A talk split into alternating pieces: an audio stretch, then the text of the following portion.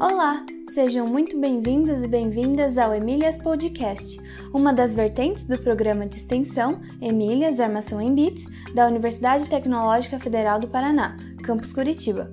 Nosso objetivo é incentivar a presença de mulheres na área da tecnologia, com foco em computação. No episódio de hoje, conversaremos com Aline Borges, engenheira de software iOS da Uber. Durante a entrevista, ela não apenas contará sobre como foi trabalhar com um software amplamente utilizado mundialmente e sua trajetória na Apple Developer Academy, como também falará um pouco sobre suas experiências na área da computação e o que a ajudou a conquistar cargos em empresas tão relevantes atualmente. Espero que gostem!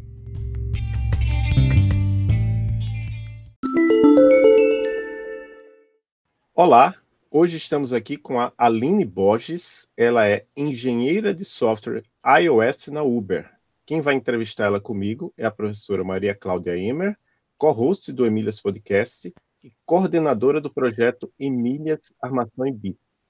Tudo bem, Maria Cláudia? Tudo bem, Adolfo. Seja bem-vinda ao Emílias Podcast, Aline. Tudo bem? Tudo, tudo ótimo. Muito obrigada pelo convite de participar aqui.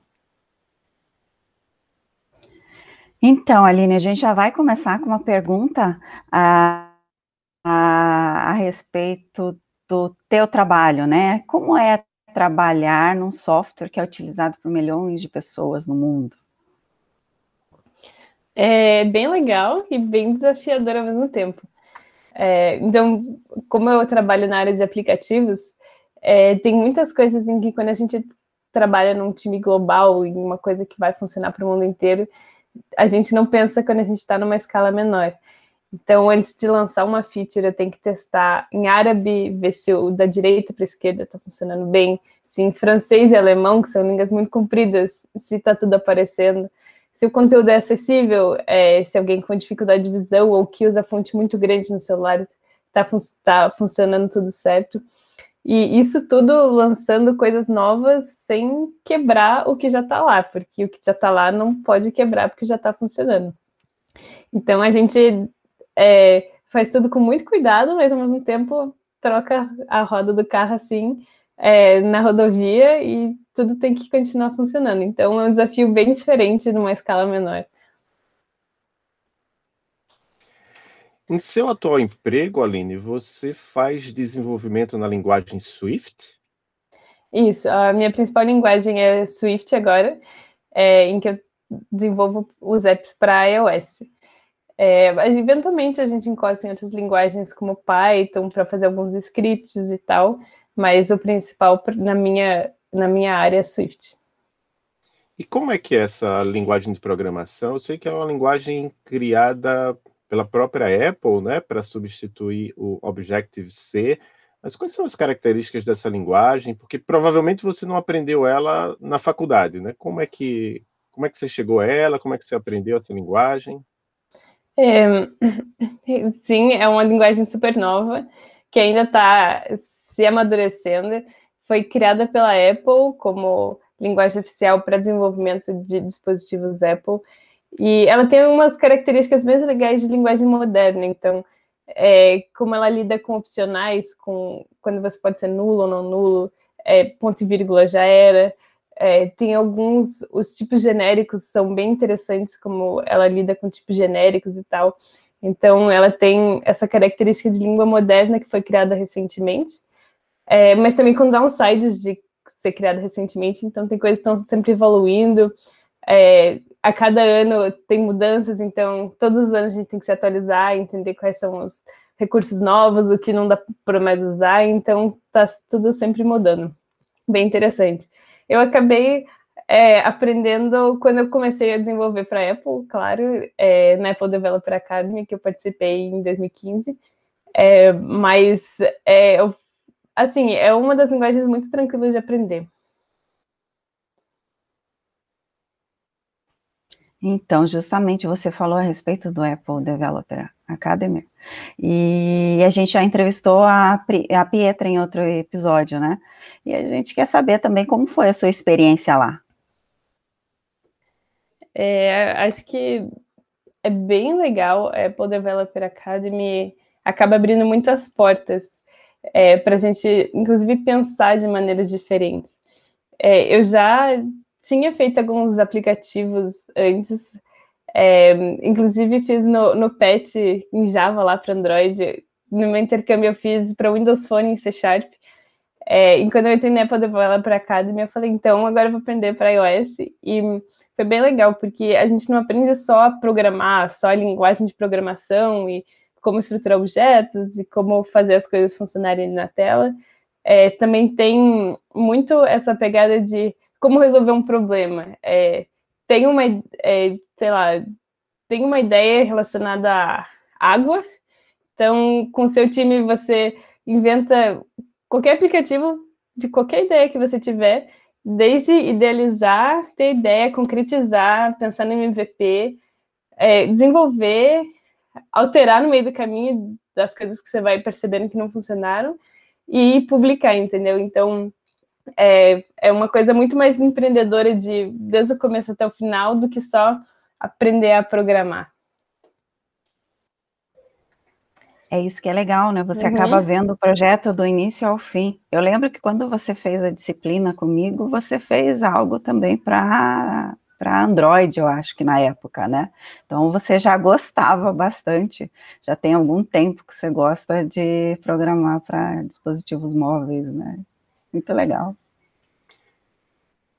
E eu, eu, eu, lembro também, Maria Cláudia, que lá no nosso Ada Lovelace Day, na verdade foi uma semana né, de, de Ada Lovelace em 2019, a gente teve, a gente falou da Pietra, né? A Pietra deu um curso de, de Swift, eu participei, foi lotado lá no nosso laboratório de Max, lá no, na UFPR Curitiba, foi bem interessante. Os, os alunos e alunas que participaram gostaram bastante. Quem sabe depois da pandemia a gente consegue repetir esse, esse curso, né? Porque a Pietra ainda é nossa aluna, então vai ser bem interessante. E aí eu queria saber, Aline, qual foi o maior diferencial na sua carreira e formação que te fez chegar à empresa onde você está atualmente? O que foi que, como foi que você chegou na, na Uber? É, legal. Acho que tem muitos e muitos fatores ali no meio. É, não vou dizer que sorte não é um deles. É, às vezes a gente tem sorte de é, lá em 2012, foi quando eu programei meu primeiro, primeira vez para Android, eu gostei muito, eu caí numa área de, de aplicativos quando a área estava crescendo, então eu tive um pouco de sorte de entrar na hora certa. É, porém, eu, digo que nunca é tarde, porque a área ainda está gigantesca e tem muito mais vaga do que gente para ser contratado. Mas também eu, eu fui sempre muito curiosa e sem muito medo de aprender coisas novas. Então eu, eu tentei, eu tentava aprender, eu sempre tentei aprender muito por exemplos. Então, a, nas matérias da faculdade, quando tinha algum projetinho, eu falava, ah, vou tentar fazer um aplicativozinho aqui em Java ou alguma coisa que demonstra é, eu aprendo mais na área de aplicativo, mas eu também estou entregando um projeto, também estou entregando alguma coisa para a faculdade. É, eu publiquei alguns aplicativos meus próprios, que nem existem mais, mas. E, e eram feios, eram bem horríveis e nem funcionavam direito, mas é, de não ter medo de tentar e ir lá e tentar funcionar. E acho que essa determinação me ajudou bastante. É, e especialmente na Uber, né? É, o processo seletivo é muito parecido com Vale do Silício. Então, tem aquele esquema de entrevista de algoritmos, eu passei por entrevistas de algoritmos, passei por entrevistas de, é, de código, é, de entrevistas de arquitetura. Então, quando eu estava, quando eu fui me preparar para fazer as entrevistas da Uber, eu, é, eu resgatei tudo que, aquilo que eu aprendi de estrutura de dados, de algoritmos. Eu passei uns dois, três finais de semana relembrando. Então, eu, eu fiz vários exercícios online, é, relembrei os conceitos e tal, e eu me senti super preparada. E eu cheguei lá, e mesmo que, assim, a gente não lembre como que faz uma busca binária de cor, é, se você lembra o conceito, caiu numa entrevista uma busca binária. Então, eu lembrava o conceito, eu cheguei lá com erros de mais um, menos um, debugando, eu consegui resolver e isso me levou a passar. Então, é, tudo isso que a gente recebe de bagagem é, na nossa faculdade um dia vai ser usado e um dia você vai usar aquilo para alguma coisa que é importante. Então, conta para gente como você se interessou pela área de, da computação. É, boa pergunta, é bem difícil. Eu, eu fiz o técnica eletrônica desde o ensino médio, então, desde os 14 anos fazendo eletrônica, aprendi a programar a primeira vez é, com Assembly com 15 anos, é, porque na técnica, na época, a primeira linguagem era Assembly, e quando eu entrei na engenharia, fiz aquelas matérias de programação, programação 1, programação 2, e eu comecei a gostar mais de programação do que eu gostava de fazer hardware. É, pessoalmente, assim, questão de eu achava mais fácil debugar e eu sentava na frente do computador e eu conseguia é, fazer o que eu quisesse ali, é meio mágico. Então, com tempo e vontade, eu conseguia fazer o que eu quisesse. É, me bati muito no começo, foi bem difícil aprender, mas quando eu aprendi, é, eu só queria aprender mais, aprender mais, e eu. Tanto que depois eu decidi trocar de área e eu pedi a transferência interna pelo TFPR, que é de engenharia eletrônica para engenharia de computação, porque eu gostava mais dessa área.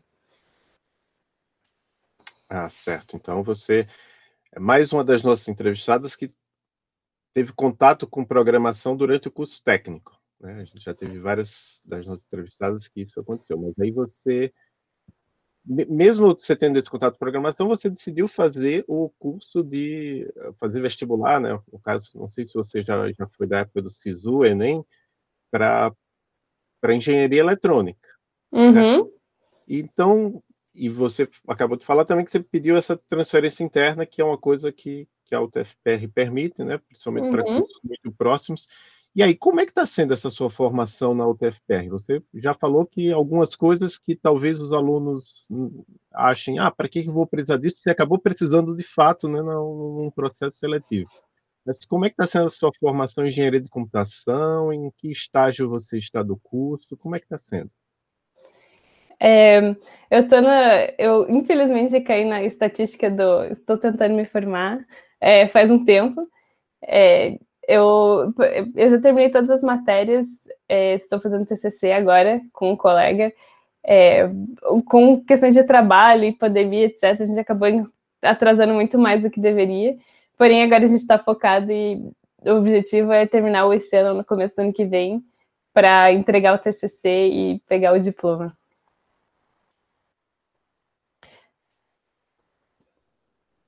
Muito bem. E, e com relação a, a, a, inglês, né? Tem, tem te ajudado uh, no, seu, no seu trabalho, no seu dia a dia hoje, que a gente sempre fala na, durante a, a graduação, né?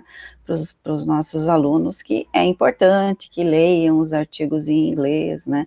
Que também, se tiverem acesso, tiverem possibilidade de comprar livros, livros é, em inglês seria interessante, né? Para ir aprimorando, porque a gente na computação acaba sempre estando ali num contexto que precisa dessa língua, né? Pelo menos para fazer algumas leituras e entender até uh, alguns projetos. É, e outra questão é com relação à matemática, né? É, qual é a importância da matemática na computação durante seu curso ou pós-curso? O que, que você pensa a respeito dessas, desses dois temas, né? Legal. É... Desculpa, a primeira eu me perdi. A primeira pergunta era de. A respeito de inglês. Isso, desculpa, agora vamos voltar. É, o inglês é super mega importante. É, tem muitas boas oportunidades é, de empresas brasileiras em que o inglês não é tão necessário. É, porém, quando você sabe inglês, as oportunidades assim dobram, triplicam o tanto de oportunidade que tem. E no mínimo conseguir ler, assistir uma palestra no YouTube em inglês, é, ler um artigo, ler blog posts em inglês. A maior parte do conteúdo, é, tirando algumas linguagens principais, é, em Swift existe muito pouco conteúdo em português. Então, para eu aprender, me manter atualizada, saber o que está acontecendo no mundo, eu preciso fazer inglês. E no meu trabalho, eu trabalho numa empresa global, então toda a documentação que eu escrevi em inglês, eu faço videoconferências todos os dias com São Francisco, com é, Nova York. É, eu tenho colegas de trabalho, engenheiros que são no Brasil, e tenho colegas que são é, engenheiros lá no, no Vale do Silício. Então, é, assim, no meu trabalho, dia a dia é inglês. A gente fala português quando só tem brasileiro, quando tem alguém de fora, a gente fala inglês. E, é, e assim, esse foi essencial. As entrevistas foram em inglês. Então, ter esse é, conhecimento do idioma abre uma oportunidade a mais que não é, que não existe se você não souber falar pelo menos um pouco de inglês. É, e assim, não precisa ser perfeito.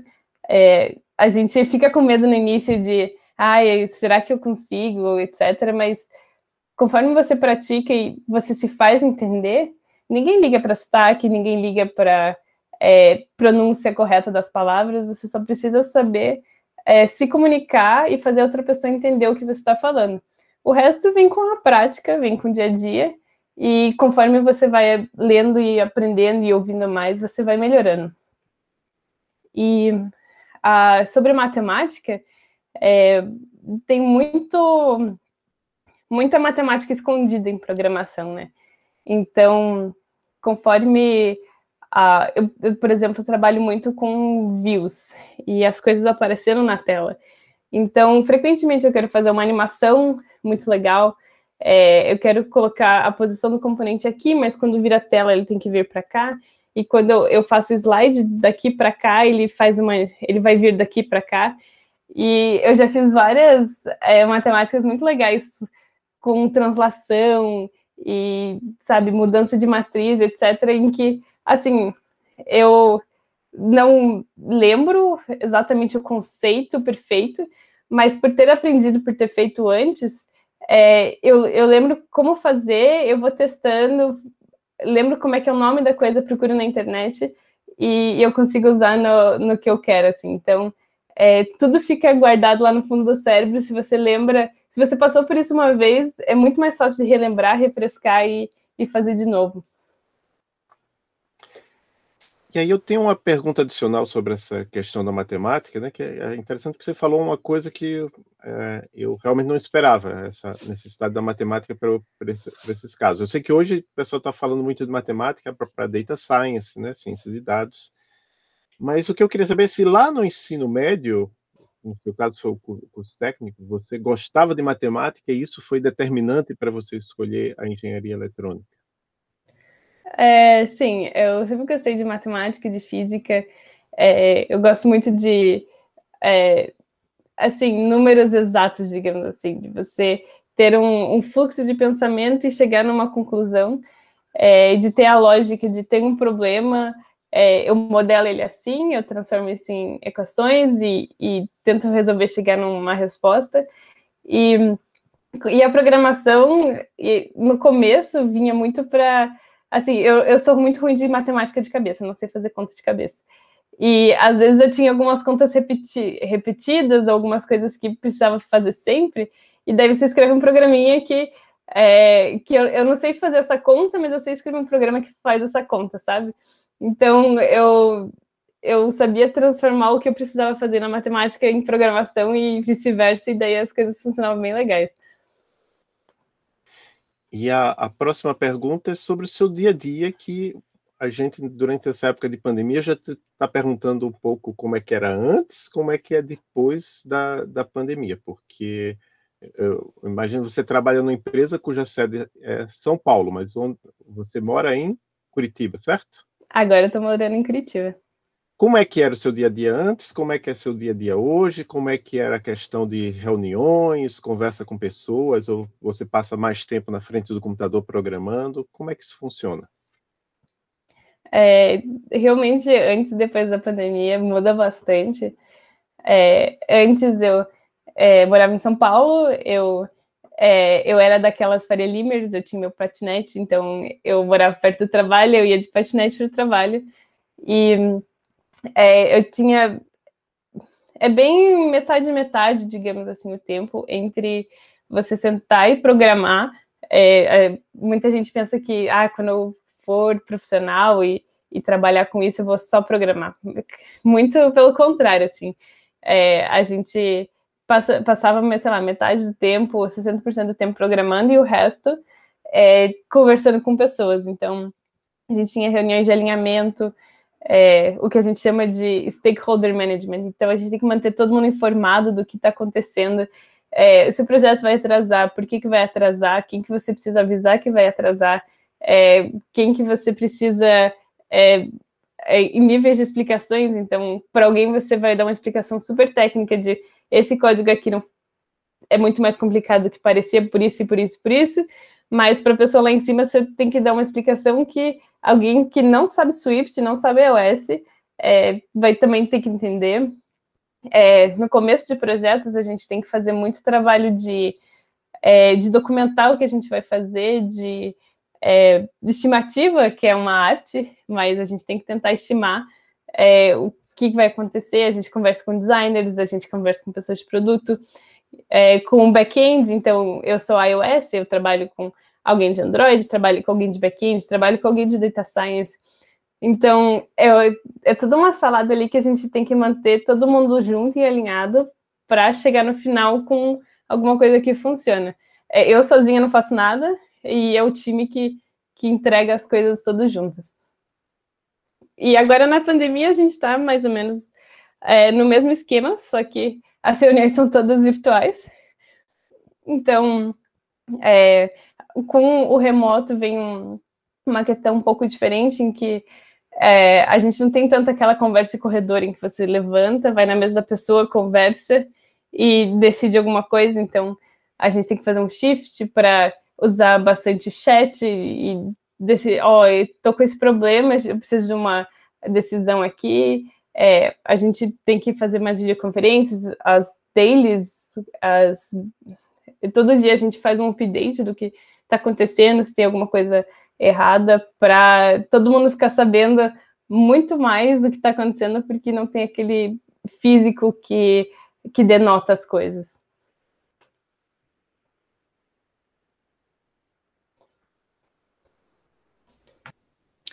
É muito legal você falar de toda essa experiência, né, que está vivendo, das diferenças entre o antes e o depois. E essa trabalhava pelo mesmo período, né, em termos de horas de trabalho. Às vezes a gente, é, nessa área, trabalha mais do que o, o tempo previsto lá no escritório, né, mas assim, você também tem que ter aqueles momentos de conversa, né, de comunicação. Então, é, aí você traz a importância de você não ficar somente pensando, ah, não, eu vou ficar lá em frente a um computador programando, ou eu vou fazer o projeto, mas sou eu e, e e eu mesma, né? Ou eu, eu mesmo e o computador. Então, quer dizer, assim, você precisa perceber que durante a graduação é necessário que existam também essas outras disciplinas que a gente tem colocado, né, para vocês, de, de humanas, é, disciplinas que, que façam mesmo de, na área da computação, mas que façam você trabalhar em equipe ali durante a graduação, né? E, e acho que isso te traz mais conforto também, né? Depois, quando você tem que participar dessas equipes e, e precisa falar do seu trabalho, talvez seja um pouco mais fácil, né? É, apesar de que imagino que é, é, bem diferente, sim, né, e que existe toda aquela, aquela dificuldade inicial quando você é iniciante no processo e numa empresa, né, mas é muito legal você trazer toda essa, essa experiência para falar para a gente também. Além disso, eu queria saber de algo que muitas vezes as nossas entrevistadas, né, acabam contando alguns fatos, algumas experiências que ocorreram com elas durante a trajetória, né, desde a escola, vamos falar do ensino técnico, daí a graduação, até que chega lá na, na empresa, né, em relação a enfrentar algum tipo de, de preconceito, é, de dificuldades de comunicação, pelo fato de ser mulher, né? Então, eu queria saber de você, se você lembra de algo assim, né? Podia nos citar algum exemplo para nós, se aconteceu, né, ou não. É, essa é uma pergunta bem importante. É, a, ainda que tenha todo um. A área inteira está caminhando para diversidade e a gente quer muito é, que todo mundo seja igual em inclusão, é, não dá para negar que ainda tem várias coisas machistas, e além. E, e nem tudo é preto e branco, assim, é, é super incluso e diverso ou super machista. Existe uma gama gigante ali no meio, e tem uma que, que eu estou estudando agora sobre, que é o unconscious bias, que é o, os nossos é, as coisas que a gente, os nossos vieses inconscientes. É, e muitas vezes, algumas situações que a gente passa, é, provavelmente a pessoa não tinha a menor intenção de, de fazer um comentário machista ou de, de fazer você passar por aquilo, é, mas ela, assim, mesmo sem intenção, ela acabou falando uma coisa que, que te afetou ou que é, pareceu que é, não foi tratado da maneira correta.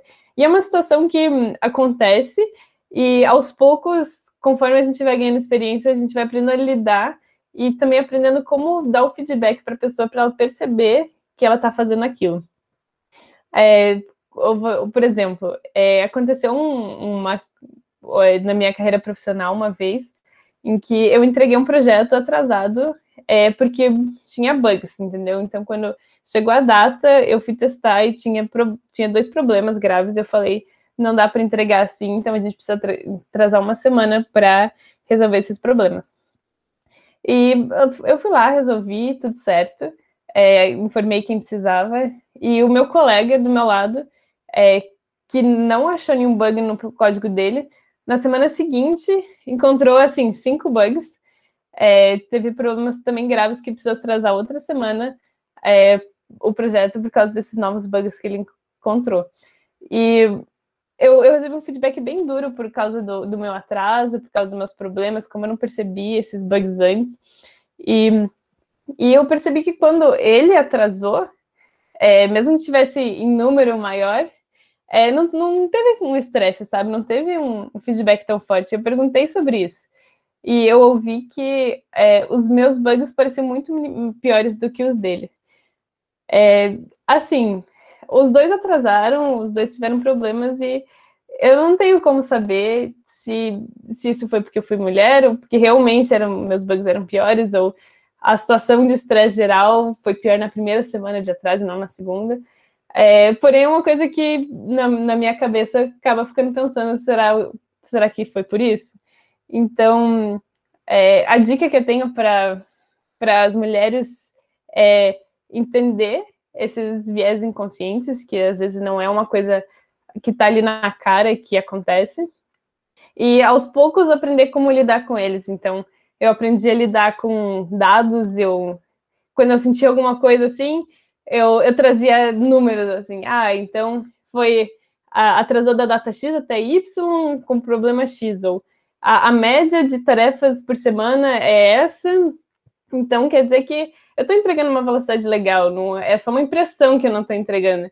Então, conforme você vai trazendo dados e números e comparações, é, a gente acaba, a gente tira esse viés da pessoa de achar que a gente é um pouquinho pior do que os outros, se você mostra que, que tá tudo certo, assim. E é uma coisa que aos poucos a, a área está tentando mudar, a gente tem palestras e, e todo mundo está se interessando sobre o assunto, então quanto mais pessoas, homens, negros, mulheres, souberem sobre o assunto, melhor vai ficando. Exatamente. Então, por isso que a gente está fazendo esse trabalho aqui. A gente sabe que existem vários outros grupos, né, que tentam aumentar a participação de, de mulheres e de minorias. Quando a gente fala de minorias, não é minorias populacionais, é minorias na, na área de tecnologia. Então, tem um, um conhecido meu, Bruce Tate, que ele falou assim, que um dia ele estava num, num, evento de informática, ele olhou assim para os lados, todo mundo lá, só homem branco praticamente. Então, ele disse, não, eu tenho que fazer alguma coisa para melhorar isso aí. Então, hoje ele dá mentoria para mulheres, para pessoas do, do Quênia, várias minorias na área. E aí, considerando que existem vários desses grupos de apoio, você participa de algum grupo de apoio para mulheres na computação? É, no momento, eu só estou participando de grupos de apoio internos da Uber. É, então, como é uma empresa global com muitos e muitos funcionários, tem vários programas internos bem legais para me conectar com mentores é, mais sêniores de, outros, é, de outras organizações longe da minha, é, de ter até alguns cursos sobre comunicação, sobre é, como lidar com, com essas coisas que, que foram bem legais. É, mas eu já participei, eu já participei de meetups e, é, e de, até de, de dar aulas para meninas de programação básica em HTML. E é bem legal, assim, eu sempre acho bem, bem recompensador.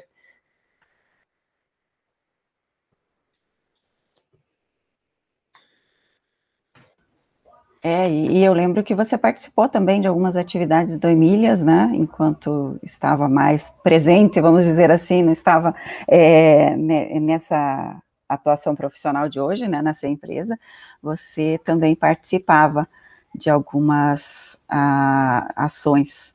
Temos fotos suas lá também, é. algumas atividades. É, eu conheci o Emílias pela Silvia, que eu tive aula com ela, foi bem legal. Isso mesmo.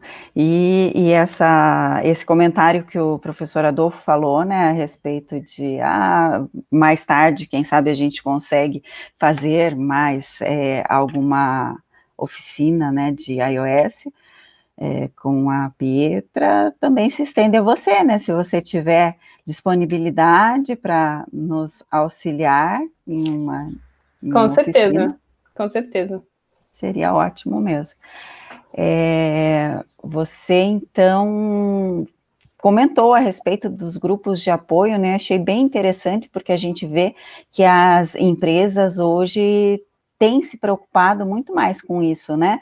De fazer alguns cursos, algumas oficinas e trazer pessoas, às vezes até de fora, acredito que seja o caso, né, para falar de outras coisas, como comunicação, que você falou, né, é, e como que é o aproveitamento na, na, empresa em relação a isso, e esse ano com essa é, diferença, vamos dizer assim, né, presencial, isolamento, vocês também estão tendo esse tipo de atividade? Sim, é, é, tudo é, continua. O que antes ia ser com, um evento presencial, a gente acaba fazendo é, online.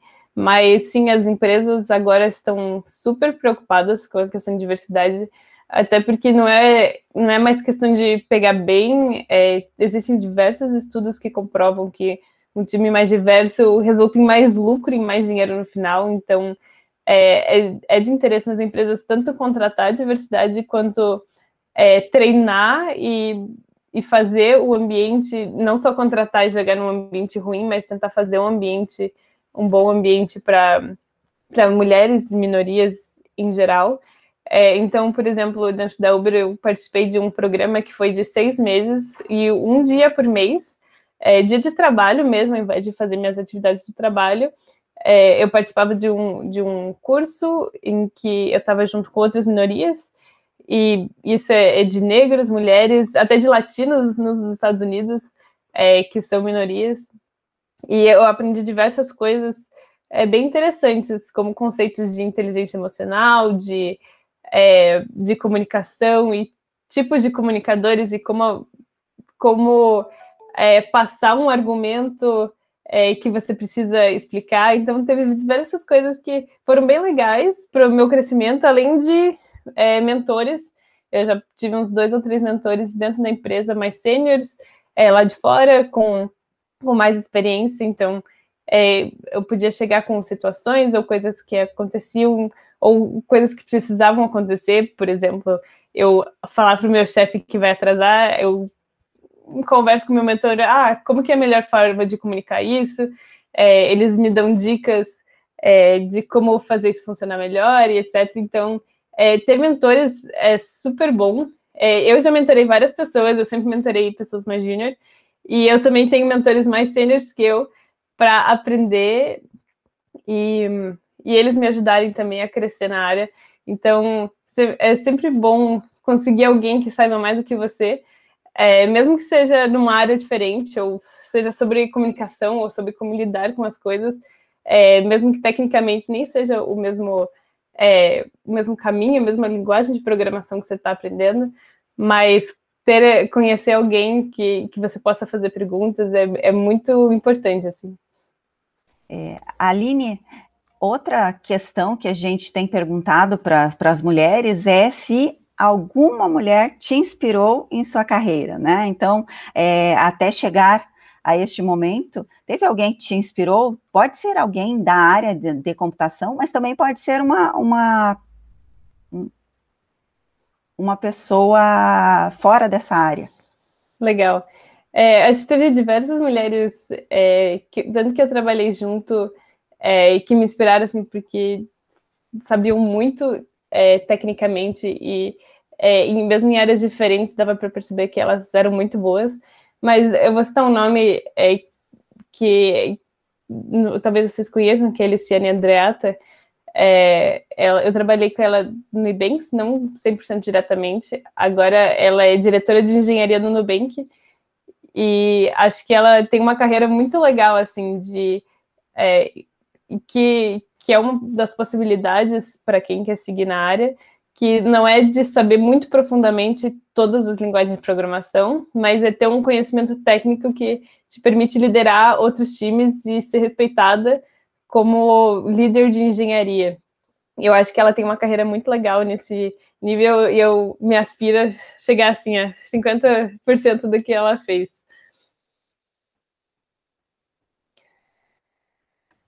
Legal, é interessante porque a gente já teve uma outra entrevistada que falou dela, né?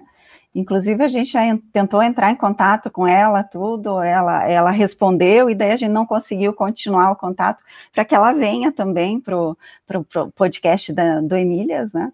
Acho que vai ser uma entrevista interessante, pelo que vocês já contaram para a gente dela. Com certeza. E Aline, o que você diria para meninas ou mulheres que estejam pensando em seguir carreira na computação? Legal. É, pergunta difícil. É, acho que a primeira é, é, entender o que você quer. E isso é uma, uma coisa que parece fácil, mas é difícil.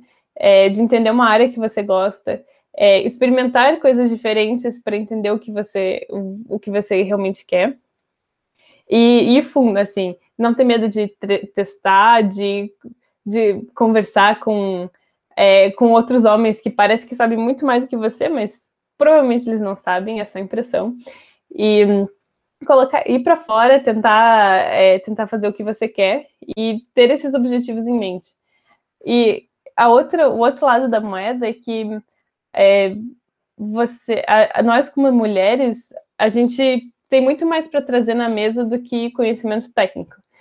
Então, enquanto assim, é, aprender a programar é muito importante e conhecer que tecnicamente uma linguagem ou um framework ou alguma coisa é muito importante, é, desenvolver habilidades de comunicação, de apresentação pessoal, de, é, de numa entrevista você é, saber falar das suas próprias conquistas e não ficar achando de é, de que você fez muito menos, ou que foi só seu time, ou que foi só o seu colega, não, você também é, teve conquistas e não ter vergonha de falar das suas próprias conquistas é, é muito importante porque os homens já fazem isso.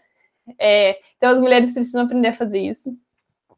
É, eu li um livro em que é, ela é, em que citou quando eu estava estudando para entrevista da Uber, uh, o livro do Cracking the Code Interview tinha um capítulo em que citava que é, para os entrevistadores, do lado de quem está entrevistando, é, muitas vezes, mais frequentemente, as mulheres chegam e, quando você pergunta é, o que você fez, qual foi sua contribuição, as mulheres respondem com nós. Então, meu time fez isso, nós fizemos isso, é, nós entregamos essa feature, enquanto homens realmente falam mais sobre a sua contribuição. Então, não tenha medo de, de realmente entender quais foram as suas conquistas, de falar quais foram as suas conquistas, porque homens já fazem isso. Então, não é, é você. Talvez tenha, seja levada pelo. É, por você é arrogante, porque tem algumas pessoas que, quando as mulheres falam das próprias conquistas, acham que elas são arrogantes. É, mas não tenha medo, vai e faz, porque a empresa certa e as pessoas certas vão saber reconhecer o que você fez.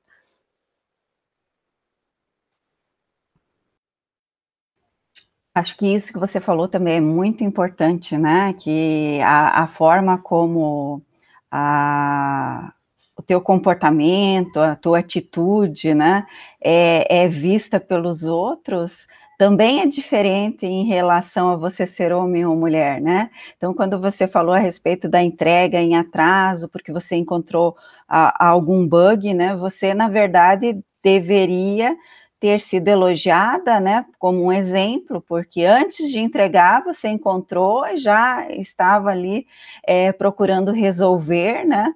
Então quer dizer, você foi proativa, né? E, e, justamente foi o contrário, né? Você acabou ouvindo que atrasou a, a, a, entrega. Então, quer dizer, são coisas assim que a gente vai percebendo no nosso dia a dia e que é importante a gente falar sobre isso, mas também chegar naquela sua fala, né? De que você tem que aprender a lidar com essas, com essas situações, né? e, e procurar é, passar por essas dificuldades, mas não se sentir é, humilhada ou desvalorizada, né? Porque você precisa buscar o seu espaço e, e simplesmente é, fechar os ouvidos para certas coisas, né? Então, é, são falas, assim, muito interessantes, que eu, eu gostei bastante, por isso quis comentar. e aí, a gente também tem aquele momento em que você faz alguma indicação, né? É, você tem alguma indicação de livro? Você já falou, né, da leitura de livros e, e, de alguns assuntos interessantes que você trouxe aqui. Então, você tem alguma indicação? É, livro, podcast, é, qual, filmes, né? Algumas vezes também, quadrinhos. Legal. É, acho que vou dar duas dicas de, de livros. É, o primeiro é se alguém tiver querendo pensar em aplicar para alguma empresa dessas grandes ou internacionais ou lá fora, é, esse conhecimento de algoritmos e estruturas de dados é bem importante. E se quiser ir um pouco além do que a gente aprende na faculdade, tem um livro que chama Cracking the Code Interview, que passa por que tem diversos exemplos de problemas fáceis, médios, difíceis que encontra nesse tipo de entrevista. E, é, e além de problemas de programação, também explica como que funciona a entrevista, como que é uma entrevista com um manager que vai te perguntar sobre é, coisas mais pessoais, uma entrevista de arquitetura que não é código em si, é você tem que desenhar no quadro. Então é um livro bem legal, se alguém quiser já ir se preparando, entender como é que é um, uma entrevista de uma empresa grande assim. E já no lado de diversidade de mulheres, é, eu ainda estou na metade do livro, mas vou recomendar pelo que eu li até agora, que é o livro Faça Acontecer, da Sheryl Sandberg, é, que tem inclusive um capítulo introdutório com a, a Luísa, do Magazine Luiza, e é, é, bem legal, é um, é um livro muito bom para você entender essa diferença entre homens e mulheres é, no ambiente de trabalho, não é só técnico, mas também fala de tecnologia e entender um pouco de abrir os olhos para situações, você entender as situações que talvez você tenha sido é, tenha tido uma desvantagem e como virar a situação, como é, dicas práticas de como fazer para o que você pode fazer para resolver e para melhorar. Então, conforme a gente vai lendo e aprendendo mais sobre isso, também melhora o nosso conhecimento. E melhora tudo à volta também, porque você consegue influenciar as pessoas à sua volta a entenderem esses problemas também. Maravilha, já anotei aqui. Os links para os dois livros vão estar na, na, descrição do podcast. Inclusive, até esse livro aqui, o, a gente já ouviu falar desse livro. Eu acho que não, acho que você é a primeira pessoa a mencionar o livro aqui. Hum. É da, é da, é da Gail Lackman McDowell, né? Quer dizer, uma esse mesmo. Escreveu um livro sobre Cracking the Code Interview, que seria alguma coisa como decifrando a, a entrevista de código, né? Que é uma coisa que é muito criticada às vezes por, por programadores, até mesmo pesquisadores, né? Porque algumas pessoas acham que não, não avalia bem o que o, a pessoa faz no trabalho, mas de fato várias grandes empresas fazem esse processo de entrevista usando código, em alguns casos quadro branco, né? Não sei como é que o pessoal está fazendo isso durante a pandemia, mas é, acho que é, existem vários prós e contras, e lendo o livro, a, a própria Gaia não é assim 100% a favor, é, mas tem vários prós desse, desses tipos de entrevistas, e, e para quem está tentando, não é só assim, resolver o algoritmo, é, fez em tempo ótimo, passou, não fez, não passou, ele avalia várias outras coisas, tem outras entrevistas, não só de algoritmos, é, mas é, é o standard na indústria, é, então, se alguém tiver interesse nessas empresas muito grandes ou aplicar para fora também, é, vai ter que passar por isso e se preparar é a melhor, é a melhor maneira. Foi eu, eu usei esse livro para passar e eu consegui. Maravilha. Existe alguma coisa que você gostaria de falar que não foi abordado e onde, onde as pessoas podem saber mais sobre você? Eu deixo, vou deixar na descrição o seu LinkedIn, não sei se você tem outros sites, redes sociais.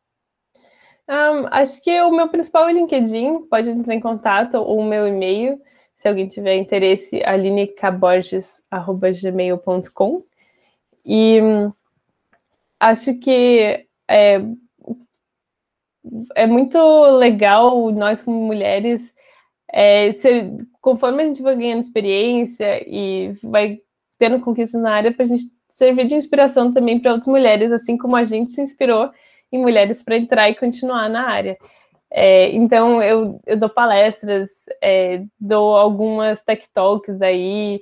É, agora com a pandemia diminuiu, né? Mas é, de você não fique, se sentir isolada conforme você vai crescendo e aprendendo mais. É, ensine mulheres mais novas, iniciantes, que estão com medo de entrar na área, e aprenda com mulheres que já estão há mais tempo. Então, é, nunca se esqueça de que você sempre pode aprender mais, mas que você sabe mais do que muita gente. E embora você ache que não tenha nada para ensinar, você provavelmente tem, e provavelmente você pode fazer a diferença na vida de alguém. Então, sempre continue aprendendo e, conforme, se você gostar disso, ensine é, e mentore pessoas que estão entrando.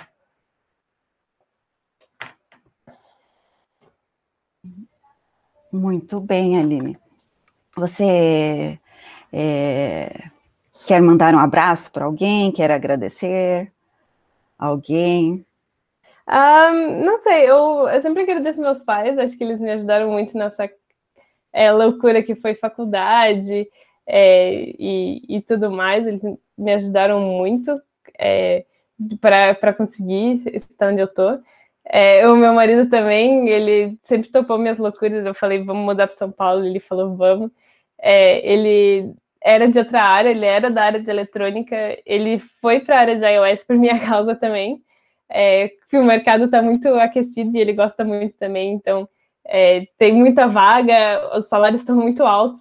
E o meu, o meu marido está trabalhando remoto também, então a gente tem super é, disponibilidade de se mudar mais fácil, levar os cachorrinhos e é, é muito legal, assim.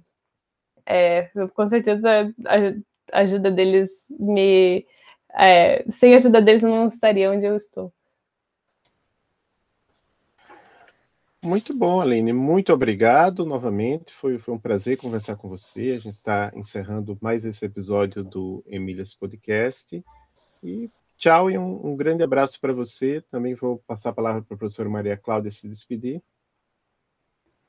É muito bom você falar dessas parcerias, né? Porque é claro que sem esse apoio a gente acaba não conseguindo chegar onde a gente quer, né? E eu quero agradecer também a você ter aceitado o convite. Acho que foi muito importante tudo que você disse, né?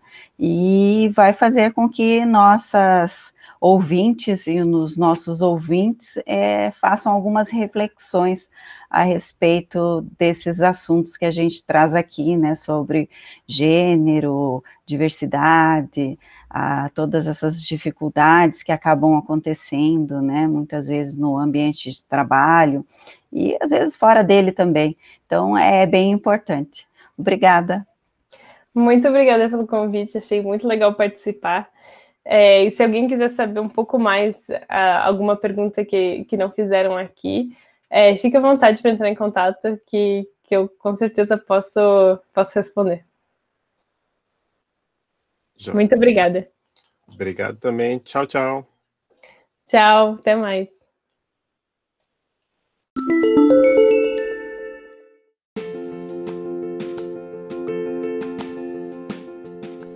Sigam o Emílias no Twitter, no YouTube, no Instagram e no Facebook para saber as novidades.